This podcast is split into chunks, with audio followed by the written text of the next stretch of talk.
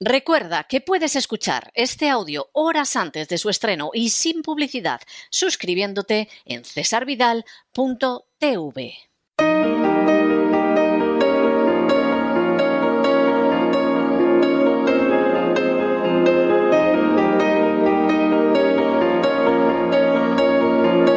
La entrevista.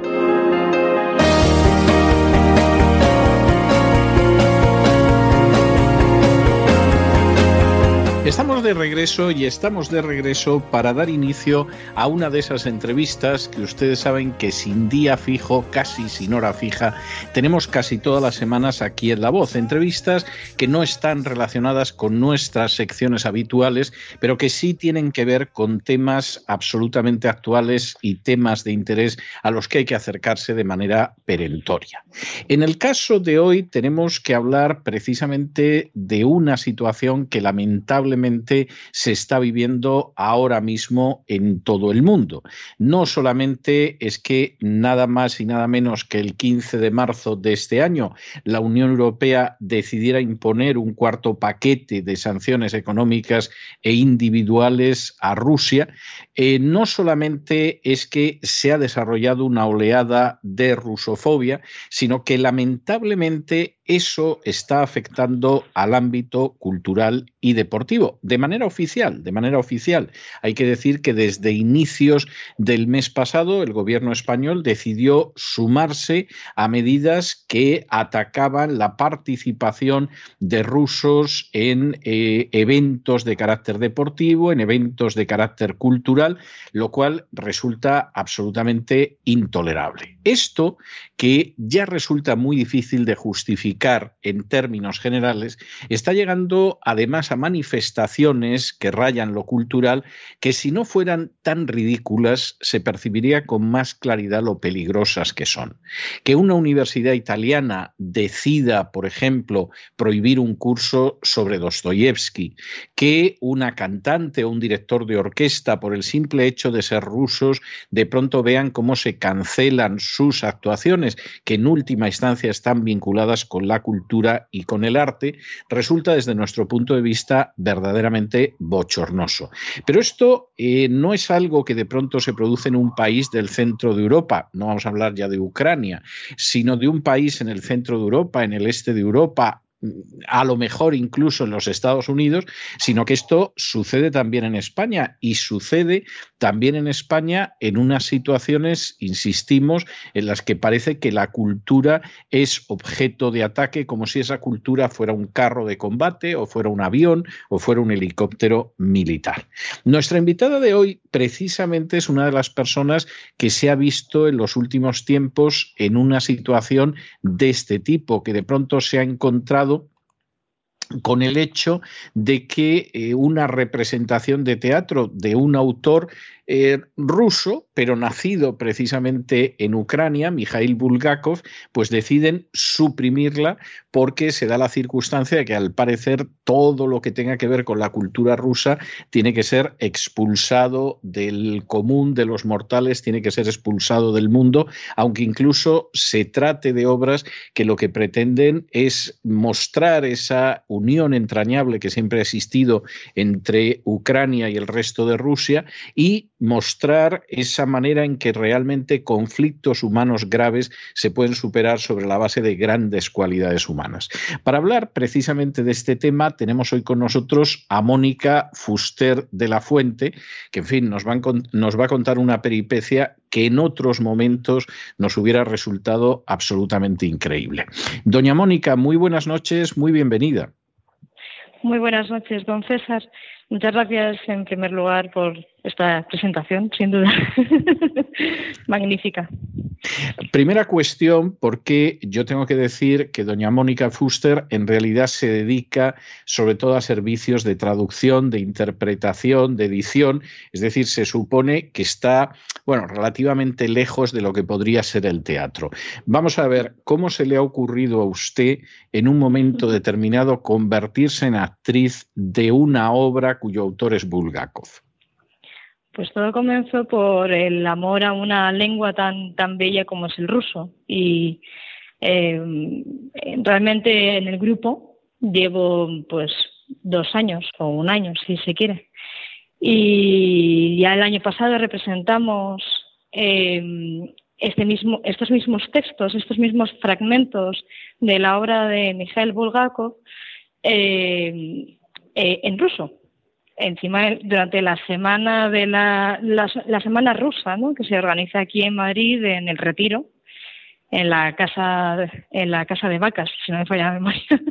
Sí. y fue fantástico. Entonces, pues bueno, el ruso siempre había estado bastante presente en mi vida.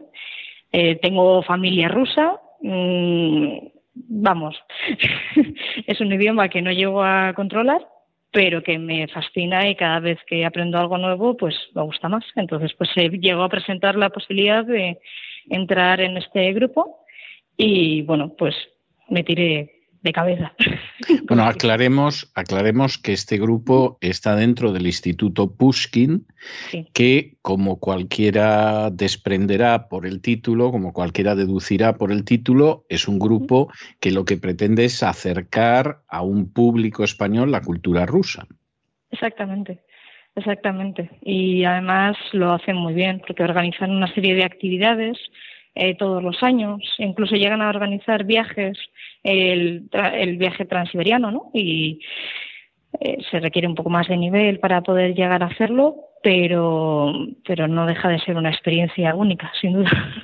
No, no, no me cabe duda. Bueno, vamos a ver, doña Mónica, aclárenos usted qué tipo de texto subversivo de Bulgakov pretendían ustedes representar para que de pronto les hayan suprimido esa representación. Pues Simplemente el, único pecado que hemos llegado a cometer ha sido el hablar ruso y tener algo de gusto por la cultura, ¿no? Y defender la cultura a ultranza. Y bueno, pues en este caso ha sido la lengua equivocada. No hubiese sido el, autor equivocado, pero bueno, es, es inevitable, ¿no? El momento en que se, se decide que un grupo muy particular es el enemigo, hay que ir contra él a toda costa. Y pues nosotros nos hemos visto, pues como se veía ese grupo, ¿no? En Ser o No Ser. sí, sí. Pues ahí se encontraba ese grupo de teatro, ¿no? Que representaba una obra para, haciendo parodia, ¿no? del nazismo. Pues nosotros nos hemos encontrado con lo mismo. Lo que pasa es que eh, hemos actuado más por miedo que otra cosa. Y luego han seguido las, las prohibiciones y han seguido las, eh, las recomendaciones muy entrecomilladas eh, de no llegar a representar por miedo a que, bueno, pues que hubiese una serie de altercados o que incomodásemos a alguna que otra persona. Es decir, ustedes no podían representar una obra rusa en ruso por si había gente que se molestaba o si había alguien que organizaba alguna historia, algún incidente. Exactamente, además para Mayor Inri eh, no era en ruso en esta ocasión, que ya si hubiese sido en ruso hubiese sido también verdaderamente grave, pero es que en esta ocasión era en español que es lo más sangrante de todo. Que bueno, peor, peor, porque entonces la gente lo entendía y lo mismo llegaban a la conclusión de que los rusos no son monstruos de nacimiento. No, no, por supuesto. Ah. Vamos, y qué decir de Bulgakov, que bueno, que se ve perfectamente en todas sus obras, absolutamente todas sus obras, se ve perfectamente que lo que defiende es, es esa libertad, es el, el aceptar que un ser, que el ser humano es imperfecto pero que es tan complejo y que puede dedicarle todo el sudor y toda la sangre que tenga en su cuerpo a su obra, como ocurría en El Maestro y Margarita, ¿no? Que llegaba a, bueno, lo que se ha considerado que era el mismo, eh, llegaba a quemar su obra, ¿no? Y se acerca a Margarita y le quita el, el manuscrito de sus manos que todavía están quemando, ¿no? Está quemando el, está ardiendo el, el manuscrito.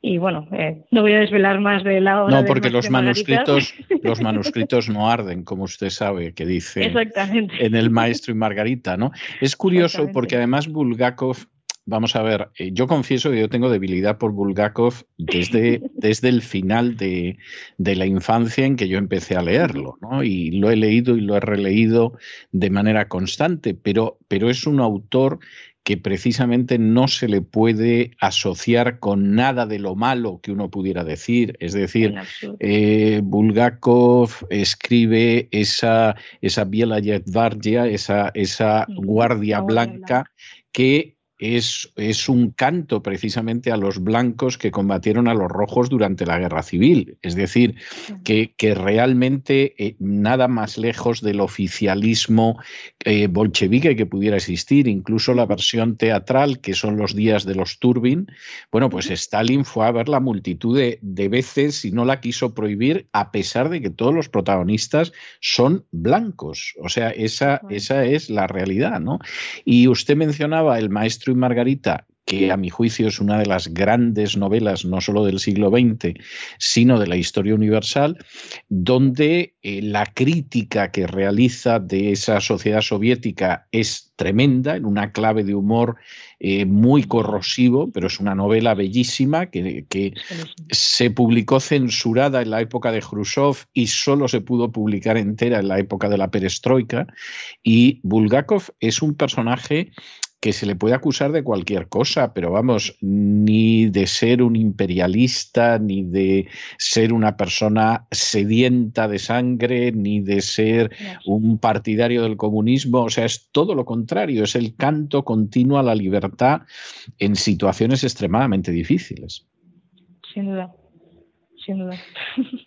Es así, es así. Incluso, vamos a ver, estoy recordando, claro, es que los huevos fatales, Corazón de perro, etcétera, son novelas donde se carcajea de la burocracia bolchevique, ¿no? Es, a, mí me parece un autor eh, esto a alguno le puede sonar eh, muy, le puede sonar incluso disparatado, pero a mí me resulta un autor muy cervantino. Él siempre rindió un enorme homenaje a Cervantes y, por ejemplo, su Don Quijote, que es un drama, pues es, es el Don Quijote a través de Bulgakov, o sea que es, es posiblemente un autor que ahora mismo tendría que leerse y que recuperarse.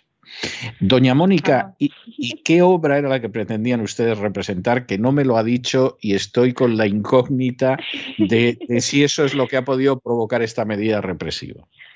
Pues es, es eh, la verdad es que es, eh, es muy gracioso porque era una combinación, era una combinación de fragmentos de obras de, de Bulgakov, que eran La Guardia Blanca, o sea, en este caso era la, eh, Los días de los Turbin, sí. El Maestro y Margarita, una de las escenas, uno de los, uno de los capítulos bastante acortado, encima teatralizado, y, el departamento de Zoya. Que si me lo permite, magnífico. Si, si lo ha llegado a leer y para cualquier persona que quiera entender ¿no? cómo era esa política de la habitación única, ¿no? Del, eh, se ve perfectamente ahí. Es una tragedia, sin duda, pero tiene ese, lo que decía usted muy bien, es, tiene ese elemento eh, cómico, ¿no? Tiene ese elemento melodramático, más bien, me preferiría decir. O sea, es de que tiene su momento en que es inevitable reírse, porque yo creo que también Bulgakov, a pesar de, eh, de que no lo estás viendo actuar, pero lo estás leyendo, tiene una discómica y no sé, a mí me parece fascinante. Sí, Sí, sí, es así. Bulgakov tiene un elemento, por eso recuerda tanto a Cervantes, porque la historia puede ser terrible, pero hay ternura, hay humor y, hay una sonrisa triste, ¿no? Bulgakov no es un autor de gritos, de, de clamar, de, de gritar, etcétera. Es un autor que cuenta la historia, que es una historia triste, que describe bien y que al final existe pues una sonrisa melancólica, una sonrisa tierna, ¿no? Y yo creo que es la grandeza de Bulgakov. No termino de ver cuál es el peligro de lo que iban ustedes a representar. ¿eh? O sea, sinceramente se lo digo, no por más vueltas que le doy, no, no termino de ver el carácter subversivo de lo que iban ustedes a representar. Bueno, doña Mónica, ¿y esto les han dicho a ustedes cuánto tiempo va a durar? ¿Esto va a ser indefinido?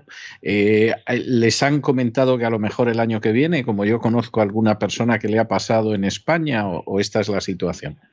Pues de momento no podemos decir nada. De momento no nos han dicho nada, porque de hecho hay que decir, cabe decir que el, director de la biblioteca en que íbamos a representarla, íbamos a representar la obra, ahora mismo no me acuerdo del nombre, lo, lo puedo recordar enseguida, eh, nos pidió que siguiésemos adelante, nos pidió que, que lo llevásemos a cabo, ¿no? A pesar de toda de todo el, el alboroto que podía llegar a formar eso, pero bueno, la directora, en este caso Anastasia, Nastia, como la llamamos, decidió que, que era preferible que no.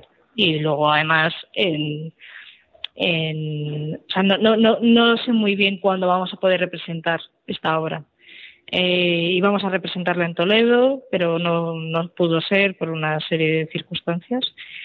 Y, de momento parece que todo tipo de actividad relacionado con la Federación Rusa, como lo llaman, eh, no es que quede prohibida, pero se recomienda no llegar a no llevarla a cabo.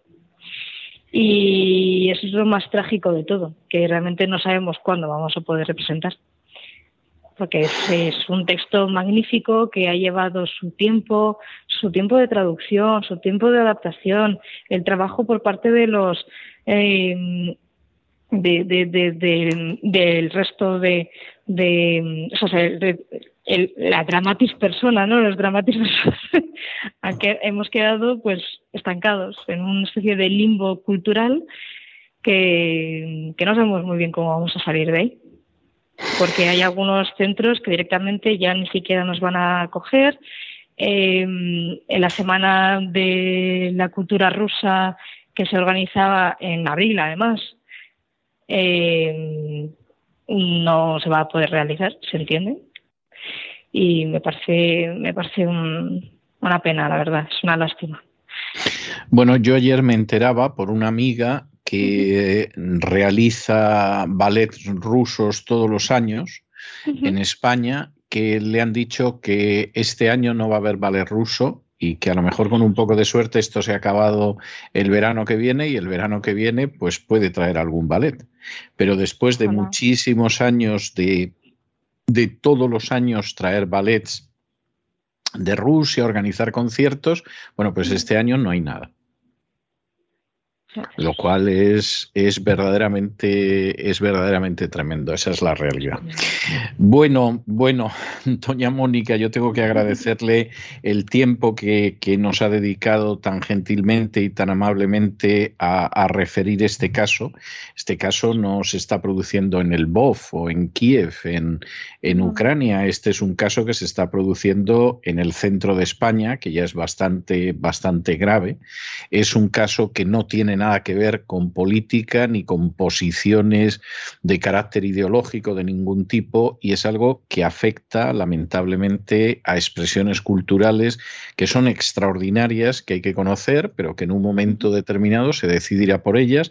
Bueno, pues de la misma manera que en un momento determinado los nazis decidieron quemar los libros de determinados autores porque los consideraban decadentes o porque eran judíos, ¿no? Y se acabó representar a determinados determinados autores en Alemania porque ya no eran arios y por supuesto era impensable que la gente pudiera leer a Stefan Zweig o que pudiera en algún momento contemplar óperas cuyo libreto había escrito un autor judío y, en fin, inicialmente advertían a la gente, al final acabaron proscribiéndolo de una manera total y completa. Doña Mónica, muchísimas gracias por estos minutos que nos ha dedicado y no hace falta que le diga que estaremos encantados de que esto se acabe cuanto antes y que, y que, puedan ustedes continuar con, con esta tarea que a mí me parece verdaderamente hermosa y maravillosa de comunicar lo que es la cultura rusa a gente que no pertenece a esa esfera cultural, pero que realmente se quedará maravillada si un día puede conocer a un Pushkin que da nombre a este instituto, puede conocer al Bulgakov que ustedes iban a representar, puede conocer a Tolstoy, a Dostoyevsky, por no hablar de los músicos o de los pintores rusos. Muchísimas gracias. Muchísimas gracias, don César. Es un auténtico placer para, para mí el poder compartir con, con todos ustedes esto y, sobre todo que se, se, me haya dado voz, ¿no? que en estas, en estas circunstancias una, se siente, una persona se siente tan pequeña ¿no? y que puede hacer tan poco y creo que ustedes, tanto, tanto don Isaac, mm, usted, eh, don Lorenzo, eh, María Jesús, pero todos, al final eh, soy, soy seguidora, vamos, escucho su programa todos los días con muchísimo gusto y agradezco muchísimo la labor, de verdad, porque estos últimos días han sido muy complicados para, para todos los que tuviésemos algo que ver con, con la cultura rusa, ¿no? Y que se nos ha vilipendiado, se nos ha tachado de, de, criminales o no, de colaboracionistas, me atrevería a decir. Entonces, pues muchísimas gracias. Muchísimas gracias a usted. Un abrazo muy fuerte. Un abrazo.